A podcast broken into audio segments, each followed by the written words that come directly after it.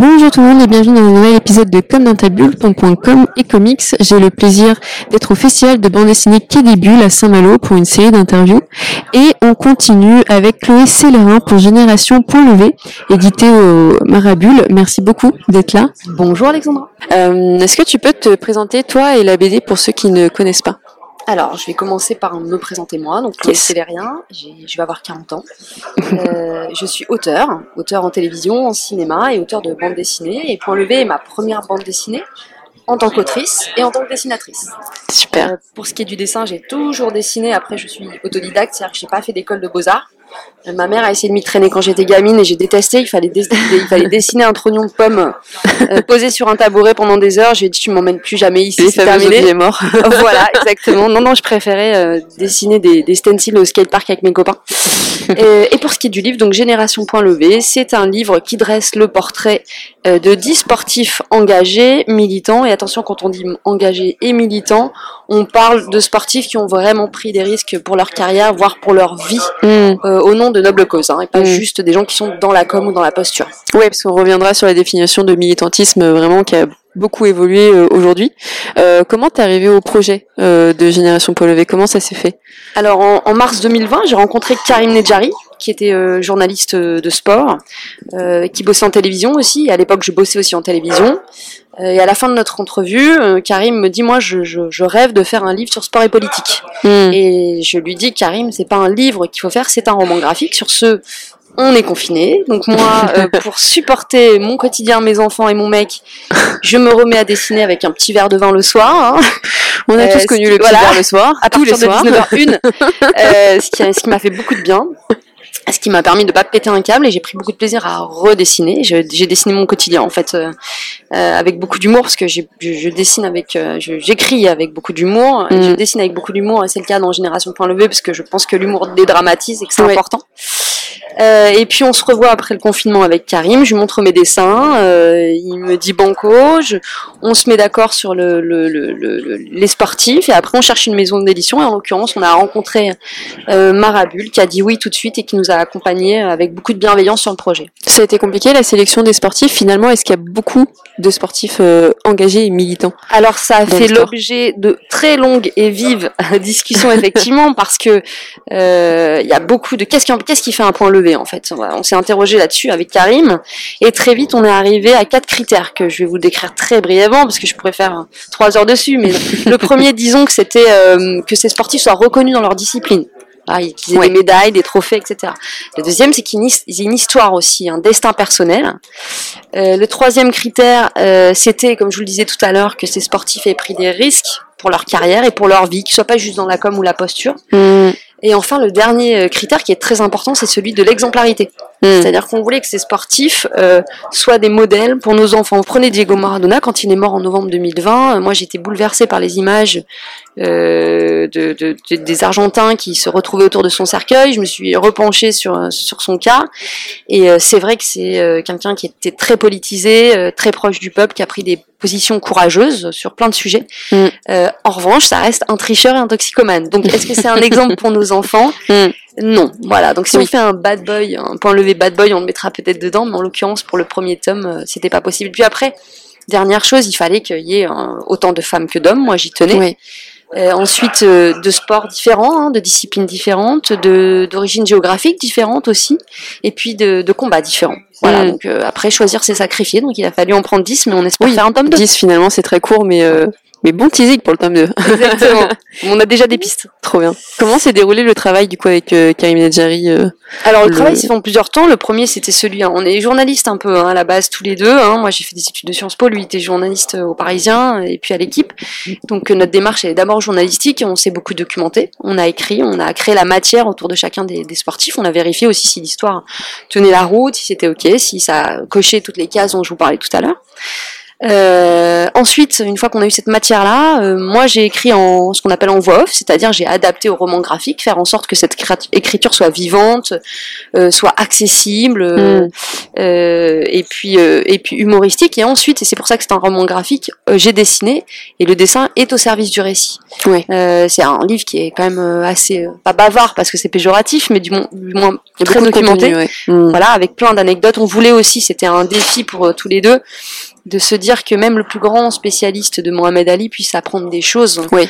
en, en lisant ce livre, parce que c'est vrai que tout ou presque a été dit sur Mohamed Ali. Donc euh, voilà, c'était un défi et je crois qu'il s'est relevé parce que pour l'instant, euh, le livre est sorti le 22 septembre et des, des, des, des échos qu'on a de ce, de, de- des retours qu'on a sur le livre, euh, les gens sont surpris par le, le travail de documentation et par le fait d'apprendre des choses. Et deuxième chose, euh, ils, ils apprécient aussi que le sport soit un prétexte. Parce que finalement, on parle politique, philosophie, musique, Mm, mm, mm. euh, plus que sport finalement.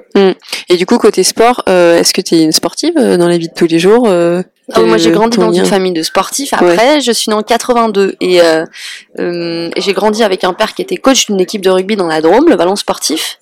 Et euh, donc, j'étais quasiment un week-end sur deux dans l'embut à jouer avec des copains. Seulement à l'époque, faire du rugby, c'était pas possible pour une fille. hein, Il n'y avait pas de club, donc j'ai fait de la danse classique et ça a été une punition. étonnant, dis donc. voilà, c'était une punition. voilà, j'en ai, fait 10 ans et j'ai détesté ça. En revanche, plus tard, quand j'ai fait mes études à Sciences Po Grenoble, j'ai fondé la première équipe de rugby féminin. Et, euh, et ça a été une super aventure. euh, on- voilà, c'était une super aventure. On a trouvé un partenariat avec Blédina qui nous a fait des maillots. Et puis on a fait une finale contre Sciences Po Paris. Où, là, on s'est retrouvé avec des filles qui faisaient euh, du, du rugby en club. On a encore des séquelles physiques de ces matchs-là, mais c'était une super expérience. Et du coup, c'est pas c'est pas une vraie question du coup, mais le sport est un acte politique Alors, aujourd'hui. Alors, le sport est plus que jamais euh, politique. Euh, Ça l'a toujours été, mais jusqu'à présent, on demandait aux, aux sportifs euh, de, de, de rester euh, des sportifs et de ne pas prendre la parole. À l'époque de Tommy Smith et de Mohamed Ali, prendre la parole, c'était un vrai acte politique avec des conséquences. Aujourd'hui, c'est vrai que je dirais que c'est à la mode. Voilà, l'engagement des sportifs est à la mode. Euh, Kylian Mbappé euh, euh, qui fait une tribune dans le Nouvel Obs sur les violences policières. Est-ce que c'est engagé, du coup Alors, c'est bien orchestré par des communicants. Mm. Pareil pour Antoine Griezmann qui fait la une de Tétu sur l'homophobie. Toujours est-il que euh, moi je considère euh, qu'il faut voir ça d'un bon œil Mm. parce que ces gens sont des modèles pour les nouvelles générations. Donc euh, je ne vois pas en quoi ce sera un souci qu'ils prennent position, même si évidemment ils ne prennent pas de risques, mais c'est déjà un premier pas. Je crois aussi que les nouvelles générations euh, sont beaucoup plus concernées par, euh, par les- la- le sujet politique. Hein. Quand je vois qu'une jeune Greta Thunberg euh, prend la parole à son âge pour, euh, pour dénoncer ce qu'elle dénonce, je, je me dis que cette génération-là fera jamais pire que nous et que celle d'avant. Et espoir. euh, le sport est éminemment politique. Et par ailleurs, s'il y a une- un sujet qui est politique aussi et qui doit être porté par le monde sportif, c'est la question de la place des femmes dans le sport. Mm. Parce que évidemment que les choses évoluent, hein, c'est ce que je dis dans mon livre. Euh, à Tokyo, il y a eu autant d'athlètes femmes que d'hommes présentes sur les Jeux Olympiques, et ce sera le cas à Paris en 2024. Toujours est-il que si on se penche sur cette question-là, on remarque que euh, dans les instances dirigeantes du sport, ce sont toujours euh, les hommes qui tiennent euh, le, le- l'affiche et, et surtout dans les postes à responsabilité. Et par ailleurs, euh, quand on regarde l'encadrement des sportifs, des athlètes femmes, euh, elles sont beaucoup moins encadrées, elles sont beaucoup moins suivies. Complètement. Euh, D'ailleurs, c'est pas un hasard si euh, à Tokyo a été a, a- a été mise en avant aussi la question de, de la dépression des sportifs et cette question-là, encore une fois, a été portée par des femmes. Donc voilà, je, je, je, je, je suis persuadée que le sport est politique et qu'il il y a beaucoup de combats à mener encore et que le sport est un levier. Mm. Complètement, ouais. Euh, sur les dix parcours qui, qui sont mentionnés, celui qui te touche le plus? Ah, euh, tu es en train de me demander ce- lequel de mes enfants je préfère? Que- Non, euh, c'est très difficile de répondre à cette question. Je vais te dire que de manière générale, euh, je suis plus tout à fait la même à- après avoir fait ce livre. J'ai été éveillée, voire réveillée par, ce, par ce- ces, ces personnages et par en découvrant et en travaillant sur le dessin de ces personnages. Je crois que le dessin de Caster Semenya, euh, cette athlète sud-africaine, Oui. euh, coureuse de 800 mètres, qui a été championne du monde en 2009 et euh, qui a été suspectée d'être un homme. Alors je dirais pas qu'il m'a plus touché que les autres, mais en tout cas, je remarque pour, dans ceux qui lisent le livre que c'est celui qui, qui interpelle le plus les gens parce que ça pose la question du test de féminité dans le sport. Ouais, ça m'a beaucoup touché aussi quand je l'ai lu. Ouais, ouais, c'est marrant. Non, mais j'ai découvert quand même qu'il n'y a pas si longtemps que ça, euh, c'est-à-dire à partir des années, de la fin des années 50, euh, quand une femme euh, voulait concourir dans un championnat du monde, elle était obligée d'aller voir un gynécologue pour faire vérifier que c'était bien une femme. alors que les hommes non, alors que c'est assez fou quand même. Alors que ça, il aurait pu très très bien avoir ce traitement aussi, quoi. Tout à fait. Caster Semenya n'a pas pu euh, défendre son titre à Tokyo puisque pour ce faire, il aurait fallu qu'elle prenne de, un médicament qui lui empêche, euh, euh, qui lui fasse baisser son niveau de testostérone, ce qui est juste hallucinant parce que si on réfléchit bien, ok, euh, avoir un taux de testostérone élevé, peut-être que ça donne un avantage. Mais la génétique, d'abord, c'est pas que la testostérone, c'est aussi la taille. Donc, après tout, un basketteur qui mesure 2m12 il a un avantage sur un basketteur qui mesure 2m02. Euh, Michael Phelps, un des plus grands nageurs américains qui a eu le plus de médailles, euh, bon, bah, il choisit du 49 et il a les chevilles légèrement inclinées euh, vers l'intérieur, ce qui fait que ses pieds sont des palmes, donc ça lui donne un avantage. Et personne lui a demandé de faire une opération. Exactement. Et puis si on va plus loin, on peut se dire que, ok, on n'est pas tous égaux sur la ligne de départ, mais justement, Caster Semenya, elle a grandi dans un pays qui est l'Afrique du Sud, dans une région qui est le Limpopo, qui est la région la plus pauvre de l'Afrique du Sud, en courant sans avoir de basket sur des terrains vagues alors que toutes les athlètes de sa génération en Europe ont grandi avec des infrastructures sportives. Là aussi, c'est un avantage. Hmm. Là aussi, hein, c'est, elles sont pas égales sur la, ligne de départ. Donc, euh, si on veut vraiment parler d'inégalité euh, sur la ligne de départ, on, peut parler d'autre chose que, du genre. Hmm, complètement. Alors, on va parler un petit peu de com. Euh, Allons-y. tu es prête. quel regard du coup tu as sur la com en général dans, dans, la BD et toi en tant que tant qu'artiste BD alors je te dirais que c'est ma première BD et que quand euh, à ma date contractuelle j'ai dû rendre mon livre, après neuf mois à écrire, à dessiner de manière un peu intensive, je pensais que le plus dur était fait et que voilà maintenant le, livre allait se vendre. Alors qu'en vrai t'as la deuxième partie du travail qui arrive qui est la com parce que évidemment qu'on peut pas se passer de, de la com.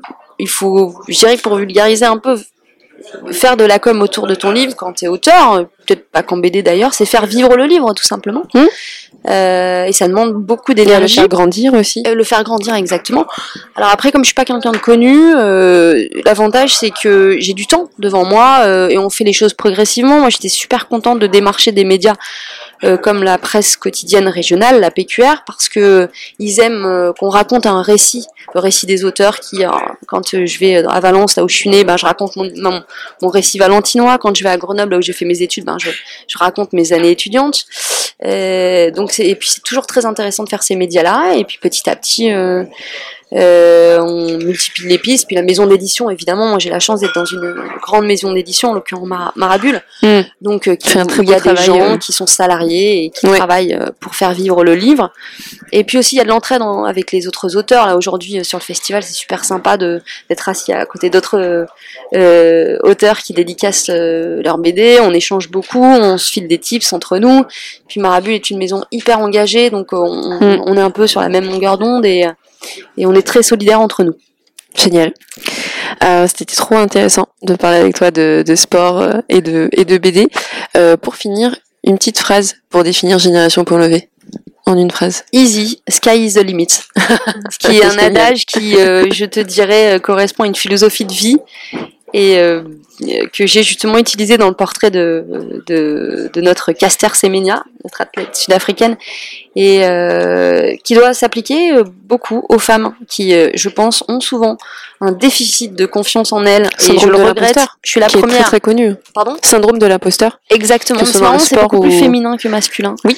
Et euh, c'est marrant. Tout à l'heure, euh, j'étais en train de dédicacer, dédicacer ma BD à, à une jeune fille hein, qui, était, qui faisait des études de genre, à qui j'ai demandé quelle était la suite, et elle m'a répondu oh, j'aimerais beaucoup. Euh, oh, j'ose pas le dire parce que je trouve ça prétentieux, mais j'aimerais être experte en, en matière de, de, sur la question de genre. Et je dis mais pourquoi c'est prétentieux de dire ça? Non, c'est pas on peut dire ça. Je me c'est marrant, c'est une question que on que les hommes ne se posent pas. Jamais, vraiment. Tu regardes les hommes politiques par exemple, ils ont une confiance en eux euh, qui est juste dingue. J'aimerais avoir juste 2% de la confiance euh, de ces gens-là. Mais ouais, c'est un truc très féminin, le syndrome de l'imposteur mm. et de et le manque de confiance. Donc voilà, moi j'ai envie de dire, il faut écouter cette petite voix intérieure là quand on est une nana et euh, quand on fait des choses, on est tout à fait capable. On n'est pas moins capable que les autres. On n'est pas moins moins capables que les hommes. Il faut croire en ses rêves et sky is the limit, tout simplement. L'égalité, tout simplement. Exactement. Merci beaucoup Chloé, c'était euh, génial toi. de, te rencontrer. N'hésitez pas, jetez-vous sur Génération Polové, c'est très très fort pour les amoureux du sport ou pas finalement, parce que c'est c'est aussi politique et on en a besoin.